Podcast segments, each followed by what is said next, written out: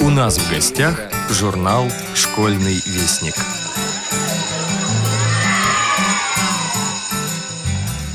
Здравствуйте, уважаемые радиослушатели и читатели журнала «Школьный вестник». У микрофона Юрий Кочетков. И сейчас я вас познакомлю с анонсом очередного, уже пятого номера нашего журнала. Открывается данный номер нашей постоянной рубрикой этого года «Листая страницы архивных номеров».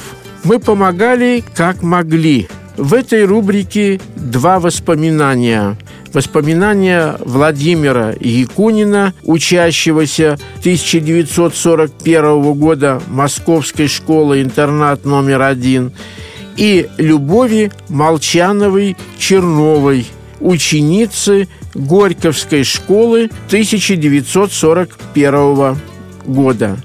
В этих статьях они вспоминают, как жили в тяжелые годы Великой Отечественной войны, как помогали своим младшим товарищам, как помогали своим учителям, как помогали своей родине. Мне кажется, эти статьи нисколько не устарели, хотя написаны были в 1982 году.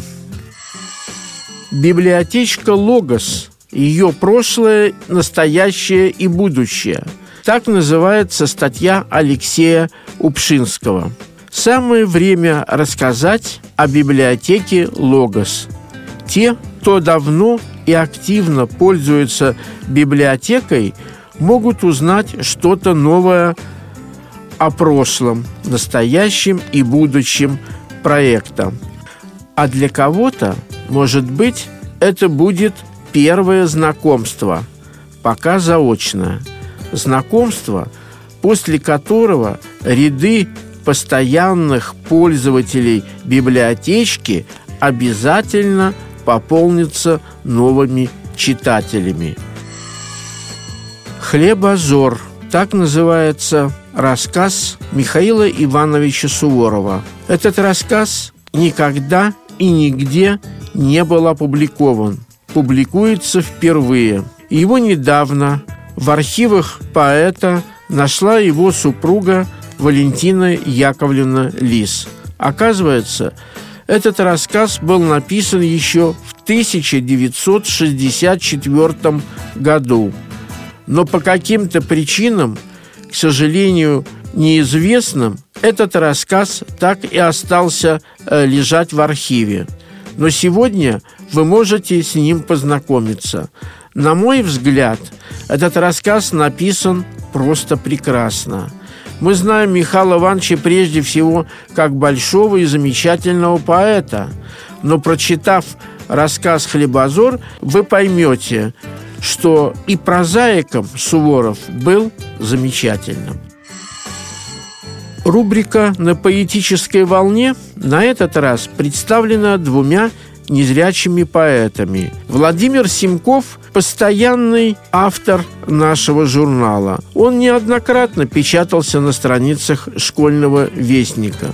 Он наш современник, и я думаю, читатели школьного вестника хорошо с ним знакомы. А вот Николай Иванович Силков нынешним молодым читателям знаком не очень хорошо. Его хорошо знают читатели со стажем. 80-е, 70-е, 60-е годы прошлого века он неоднократно печатался тогда еще в советском школьнике. А этот поэт замечательный. У него при жизни вышло несколько сборников – его хорошо знали в Иванове и в Ивановской области, где он прожил большую часть своей жизни. Жизненный путь Николая Ивановича Силкова во многом вроде бы типичный для людей фронтового поколения, в чью судьбу ворвалась Великая Отечественная война, жестко разделив ее на «до» и «после». Все, что до, умещается в несколько строк, Николай Иванович Силков родился 7 ноября 1923 года в деревне Савинки Юхновского района Калужской области в крестьянской семье. Был первенцем. В голодные годы его отец, как и другие крестьяне, подавался в город на заработки. Пришлось и Николаю помогать отцу в отхожем промысле. Сороковые роковые. На это время пришлась юность будущего поэта, юность военная, о которой он скажет в одном из стихотворений. Юность так вперед летела, что обгорала на лету. В 1941 году, после окончания Юхновской средней школы, Силков был призван в армию. С начала Великой Отечественной войны на фронте. В марте 1942 года участвовал в боях при освобождении родной Калужской области. И разве думалось ему когда-то, что на мирной родной реке Ресе, Поилице и Кормилице разыграется сражение, и вода мирной реки окрасится в кровавый цвет. Здесь, на родной земле, Николай Силков получил первое ранение. После госпиталя был направлен в первое Ульяновское танковое училище, где готовили механиков и командиров танков. В июне 1942 года был переведен для дальнейшего обучения во второе Киевское самоходно-артиллерийское училище, эвакуированное под Саратов. В мае 1942 года окончил училище в звании лейтенанта и командиром самоходной установки Су-152 прошел от Таганрога до Днепра. Осенью 1943 года в боях на подступах к Днепру был ранен, лишился ноги и зрения. Случилось так, что вынесенный с поля боя он лежал уже в госпитальной мертвецкой, но выжил. Позже он напишет об этом стихотворение «Воскрешение». После длительного лечения и скитания по различным интернатам для инвалидов Николай Иванович Силков оказался в Иванове, где, находясь в интернате для инвалидов, он благодаря помощи незрячих людей, научился играть на гармонии, а потом и на баяне, научился читать по Брайлю и, в конце концов, при поддержке товарищей начал писать стихи. Там же он познакомился со своей женой Зиной, которая была его верной подругой на протяжении многих-многих лет их совместной жизни. Стихи Николая Ивановича очень проникновенные, очень жизненные, иногда суровые, но в основном очень добрые. Я советую читателям, особенно молодым нашим читателям, обязательно познакомиться с творчеством Николая Ивановича Силкова. Для наших самых юных читателей рубрика «Азбуки Веди» знакомит со стихами Ирины Иванниковой. Это наш новый автор из Рязани. У нее очень хорошие, смешные подчас, но в основном поучительные детские стихи. История Серебряного луга Ирины Антоновой, я думаю, понравилась нашим читателям – в этом номере вы узнаете продолжение о жизни животных, всяких зверушек и насекомых, которые живут на территории Серебряного луга.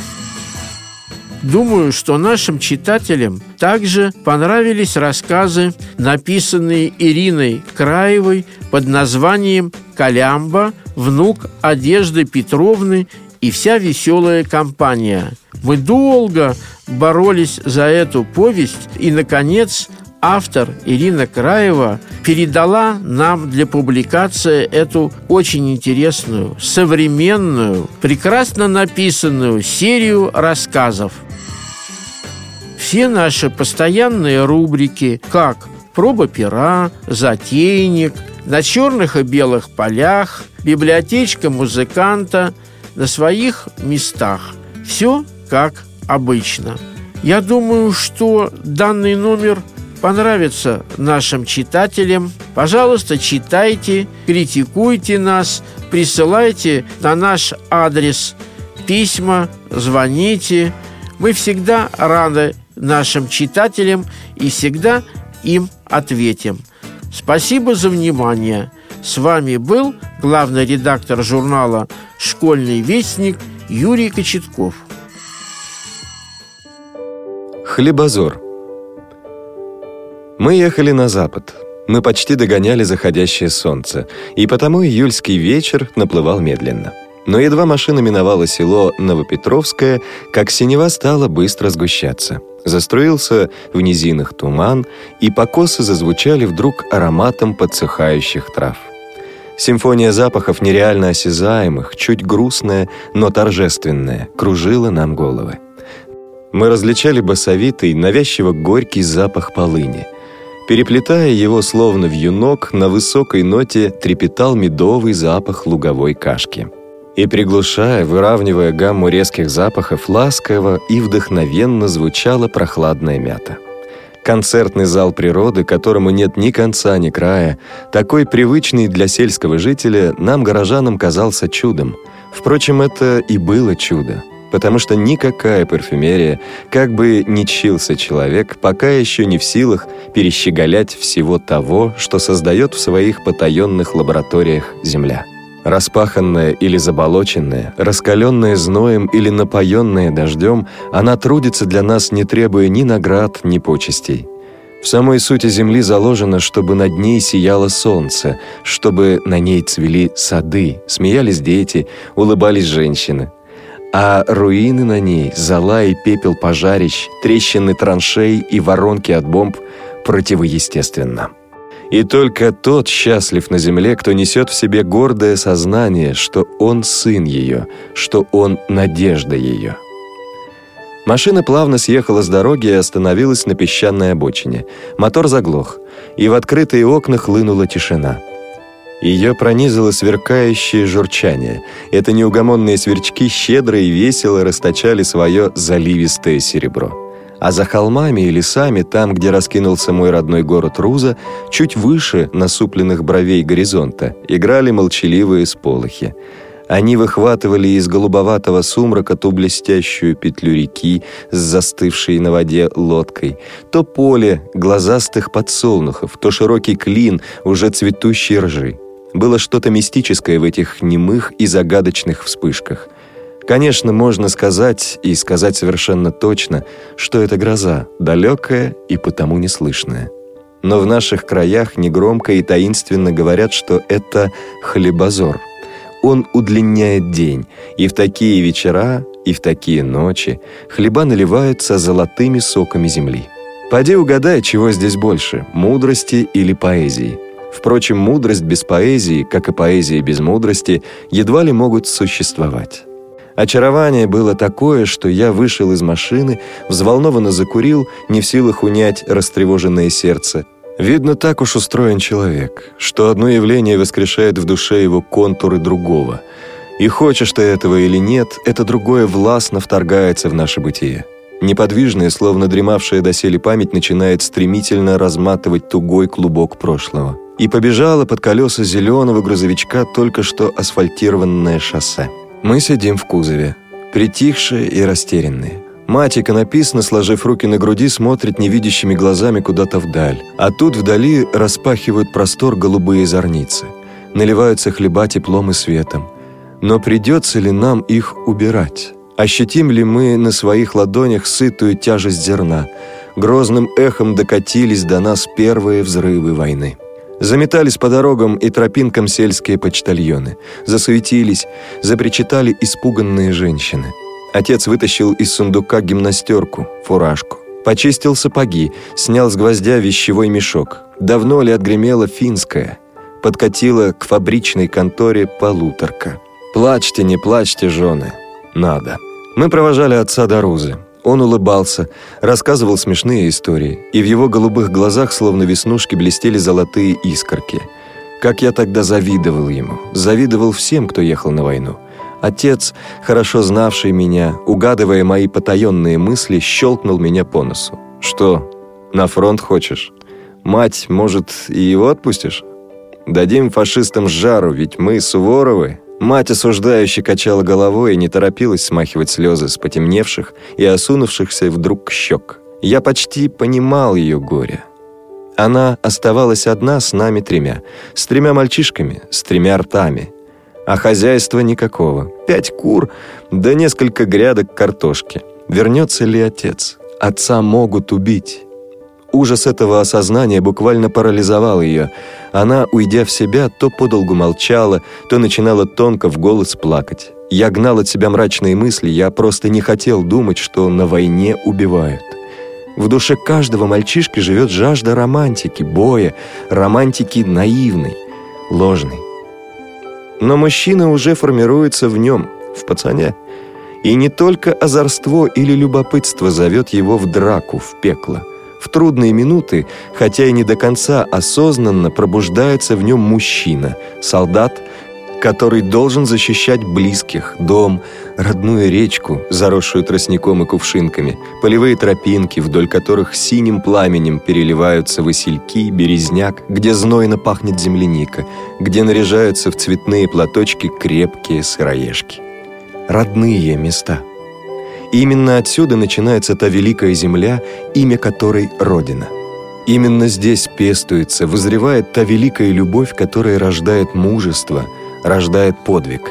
Отец, наверное, отлично понимал это, и чтобы утешить меня, уже спрыгнув на землю возле рейвоенкомата, сказал дрогнувшим голосом. «Оставляю всех на тебя, береги маму». Притянул к себе мою рыжую, шальную головенку и выдохнул в самое ухо. «Прощай, сынок». И зашагал, не оглядываясь, вливаясь в общий поток, чуть сбив на затылок фуражку, в гимнастерке, подпоясанный широким ремнем, в блестящих хромовых сапогах, ладный, стремительный. Таким он и запомнился. Таким он и ушел от нас навсегда. Сколько отцов и братьев ушло тогда навсегда. Одни не успели вырастить своих сыновей, другие не успели даже жениться, а родоначальниками каких прекрасных династий они могли бы стать. Но война — это не только грохочущий бой, кровь и пожары. Это еще и конец детства. Мальчишки брались за косы, садились на тракторы и жнейки. Без хлеба не повоюешь. Они вставали к станкам и делали свое недетское дело — оружие — в один день изменилось лицо нашего поселка. Он насторожился, посуровил. Окна домов были перекрещены бумажными полосами, словно пулеметными лентами.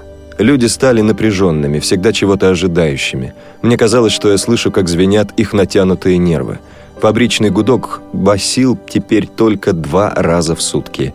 В 6 утра и в 6 вечера. С работы и на работу. Медпункт пустовал. Никто не хотел и не мог теперь болеть.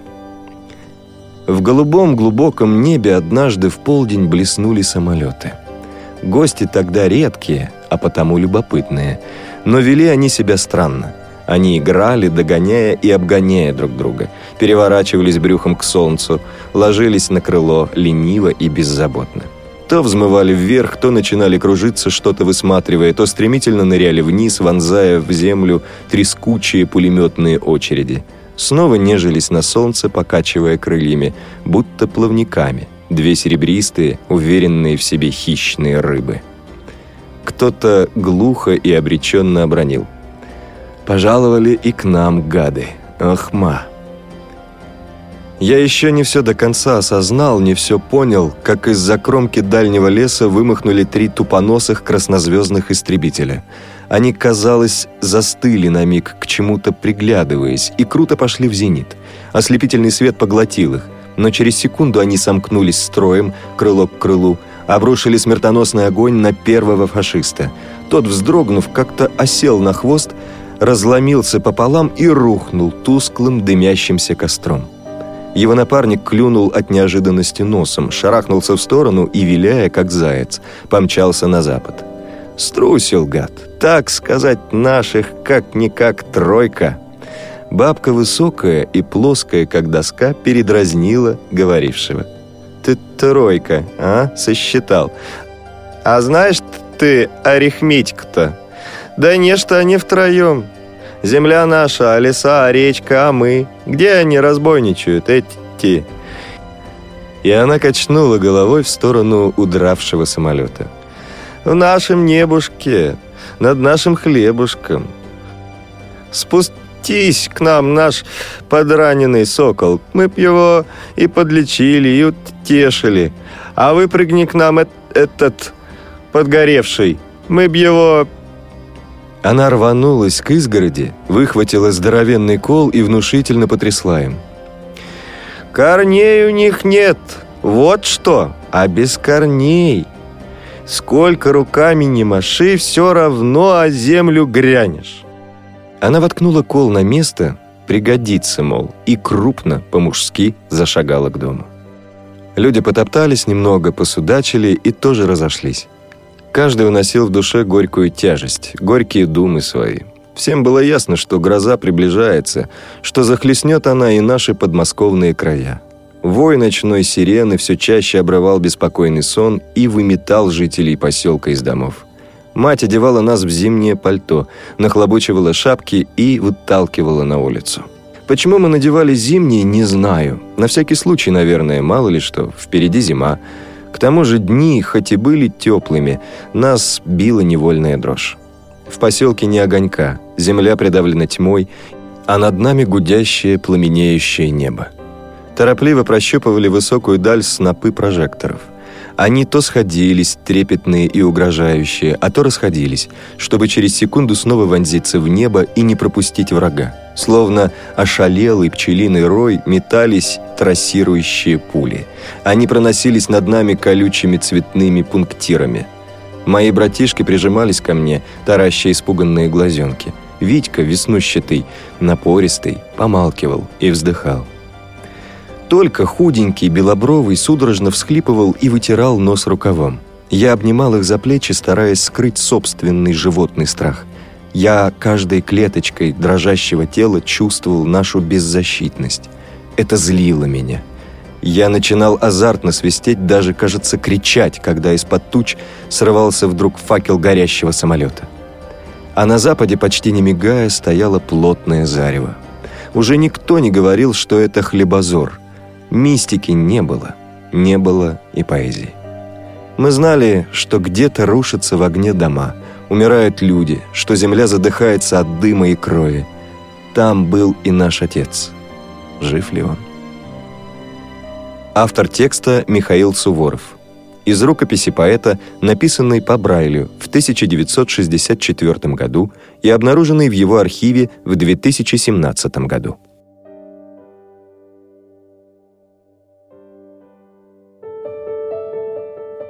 Листая страницы архивных номеров.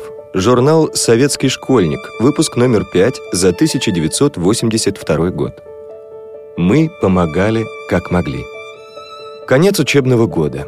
Все с нетерпением ждали выезда в лагерь. Пионерское лето обещало быть очень интересным. Ребята собирались отправиться в увлекательные экскурсии, проводить спортивные игры, веселые костры.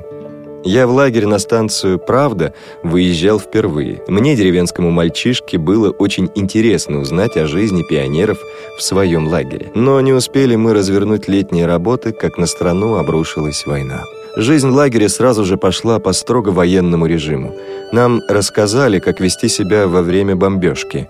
За территорией лагеря в лесу мы своими силами отрыли бомбоубежище.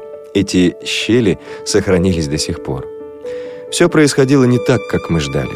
Флаг на мачте не поднимали, костров не жгли, а по сигналу воздушной тревоги уходили в лес. Во время тревоги старшие помогали быстро одеваться младшим и провожали их до укрытия. В ночное время они несли в бомбоубежище и постели, чтобы уложить спать малышей. Воспитатели были заняты сбором и упаковкой школьного имущества для эвакуации, и поэтому по лагерю дежурили старшие ребята. Так проходили тревожные дни и ночи до 25 августа 1941 года.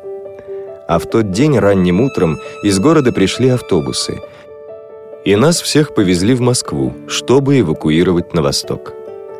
Мы ехали по улицам столицы до здания школы на Первой Мещанской улице, теперь проспект Мира. Все необходимое уже было упаковано. Педагогический коллектив подготовил к эвакуации самое ценное и нужное – наглядные пособия, учебники, теплые вещи, белье, постели, посуду.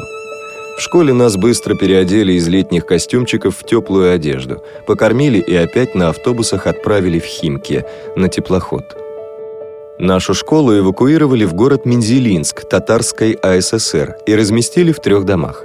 Пока одни распаковывали вещи, другие занимались заготовкой на зиму, продовольствия и топлива.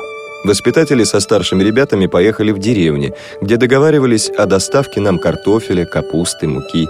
Мне было тогда 13 лет, моему другу Юрию Филиппову столько же, а нам поручили самостоятельно ухаживать за двумя лошадьми, которых выделил школе горсовет. Трудно пережили мы первую военную зиму, но занятия в школе не прекращались ни на один день. В большие холода дети учились в спальных помещениях, и то приходилось сидеть, укутавшись в пальто, но шли уроки, и не было нытиков. Ранней весной школа получила от горсовета участок земли под огород. Началась весенне-летняя страда.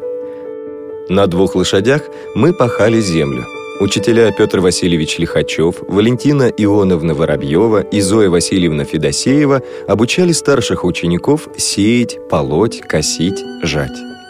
На сенокос выходили все, работали дружно, с песнями. В свободное время мы давали концерты в Народном доме и в колхозах-шефах. Сознание необходимости каждому внести частичку своего труда в общее дело укрепляло коллектив, сплачивало его в единую семью. Учащиеся школы обязательно дежурили на кухне. Дежурные не только помогали мыть посуду, убирать со столов, чистить картошку и овощи, но дважды в день ездили на лошади к городскому фонтану за водой, пилили и кололи дрова. И в этих повседневных хлопотах даже младшие ребята старались казаться взрослее. Старшим же доверяли лошадей, топоры и пилы для заготовки в лесу дров на зиму. Ребята по нескольку дней работали в лесничестве. Запомнились мне военные новогодние праздники. Доставали елку, делали игрушки, потом все вместе наряжали лесную красавицу и готовили концерт. Воспитатели и учителя старались сэкономить продукты, и к празднику нам выдавали дополнительное угощение. Нелегко было в военные годы, но во сто крат было бы хуже, не окажись рядом дорогих, близких людей. Мы всегда чувствовали их присутствие. Бывало, вечером взгрустнется ребятам, и они уже тут как тут, наши учителя и воспитатели, заменившие нам матерей. Избивается у печи тесный кружок, и вспыхивает веселая песня, и даже звенит смех. Любили мы слушать интересные книжки, рассказы о войне, о разведчиках. Особенно нравилось, когда читали их Зоя Васильевна Федосеева, Анна Николаевна Лобанова и пионер-вожатая Надя Зобова. Так шли учебные и трудовые будни, оживлялись они нашими праздниками да радостными вестями с фронта. Всем хотелось поскорее возвратиться в Москву, но домой мы вернулись только осенью 1943 года. И вскоре снова заливисто зазвенел звонок в нашей московской школе. Но не забыли мы Мензелинск и никогда не забудем. Он останется в нашей памяти на всю жизнь. Автор текста Владимир Якунин.